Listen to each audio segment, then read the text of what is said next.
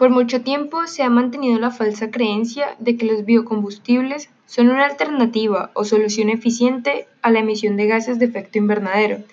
Pero ¿realmente esto es del todo cierto? Debemos analizar los puntos de vista de los actores involucrados a esta problemática, los cuales involucran los gobiernos, quienes legislan, los agricultores y los grupos activistas ambientales. Pero primero Contextualicemos la problemática existente que es la reducción de emisiones de gases de efecto invernadero para combatir el calentamiento global, donde los legisladores ponen la mira en las emisiones de carbono causadas por transporte, ya que representan el 22% de las emisiones de efecto invernadero relacionadas con las energías de todo el mundo. Además de las emisiones de este sector, incrementan más rápido que el promedio debido a la alta tasa de carros particulares en el mundo. Es así por lo que los gobiernos optan por alternativas como los biocombustibles. Una vez teniendo claro el contexto, pasamos a analizar las perspectivas de cada actor involucrado, comenzando con los gobiernos, como por ejemplo Estados Unidos, que gracias a la abundante producción de maíz, el país norteamericano es hoy el mayor productor de etanol del mundo en 2005, Estados Unidos estableció su primer estándar nacional de combustible renovable gracias a la Ley de Política Energética, que, exige la, la utilización anual de 7.500 millones de galones biocombustibles para el año 2012. Eh, la ley obliga a los proveedores de combustibles fósiles a mezclar biocombustibles, principalmente biodiesel de semillas oleaginosas y etanol para, a partir de maíz.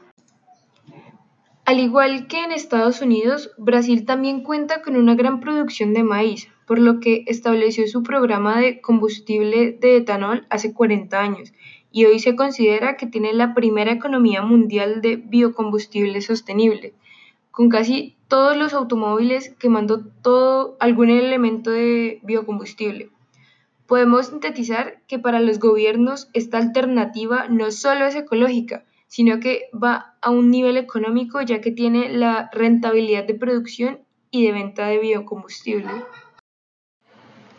Mientras que la perspectiva de quienes legislan en su momento aprobaron todas las leyes de adaptación a biocombustibles con la idea de favorecer el medio ambiente, teniendo expectativas positivas al cambio.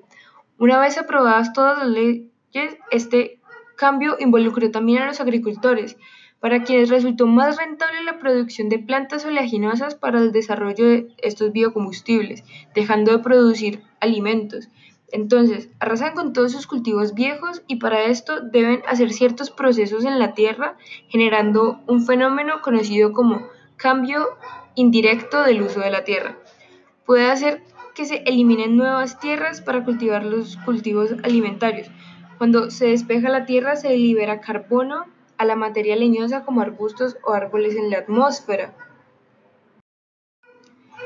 También los legisladores de la Unión Europea, para prevenir este fenómeno, acordaron limitar la cantidad de biocombustibles a base de cultivos para cumplir los objetivos de la Unión Europea en materia de energías renovables. Sin embargo, se negaron a establecer una prohibición total sobre el aceite de palma y de soya, según lo solicitado por los activistas, lo que desencadena una disputa en lo cual no se tienen en cuenta todos los participantes en, pues, en todo este contexto. En cuestión de los agricultores, actores de esa problemática, después de que se aprobaran estas leyes, comenzaban a sufrir problemas. Agricultores de todo el mundo, en particular de Latinoamérica y del sudeste de Asia, se vieron incentivados a tener cultivos para obtener combustible en lugar de alimentos. Los objetivos del gobierno significaban un mercado artificialmente inflado, que comenzó a impulsar los precios de los alimentos y de cambiar el uso de la tierra. Los cambios han provocado escasez de alimentos según grupos no gubernamentales. Por otra parte, los activistas hicieron investigaciones para corroborar el fenómeno en cuestión de alimentos, que se evidencia asimismo lo contraproducente de la producción de biocombustibles naturales. Ese cambio en el suelo agrícola, dicen los expertos, en realidad está causando más emisiones de carbono de lo que biocombustibles son capaces de disminuir en un uso de transporte porque los agricultores al sembrarlos están arrasando los bosques. A medida que las consecuencias de la política se hicieron más claras, los activistas ambientales y contra el hambre presionaron a estos gobiernos para que pusieran fin a sus políticas de apoyo a los biocombustibles. Decían que los biocombustibles a base de aceite de palma, semilla de colza y otros cultivos alimentarios están destruyendo los bosques, empujando a la gente afuera de sus tierras y podría incentivar el próximo aumento de los precios de alimentos.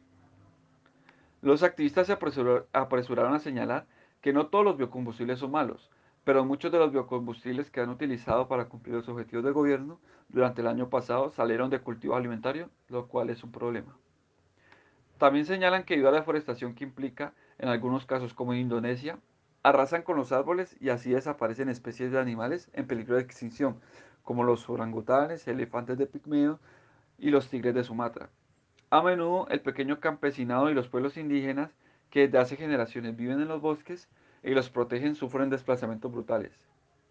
En Indonesia existen más de 700 conflictos por la tierra en relación con la industria de la palma aceitera. También en las plantaciones clasificadas como sostenibles o bio hay cada vez más violaciones de derechos humanos. Aportes de la geografía a la comprensión de los problemas contemporáneos serían aportes a poder distinguir cuáles son los actores principales y sus roles en determinado contexto en un espacio. También hablando de un tema de globalización, donde decisiones individuales afectan a todos.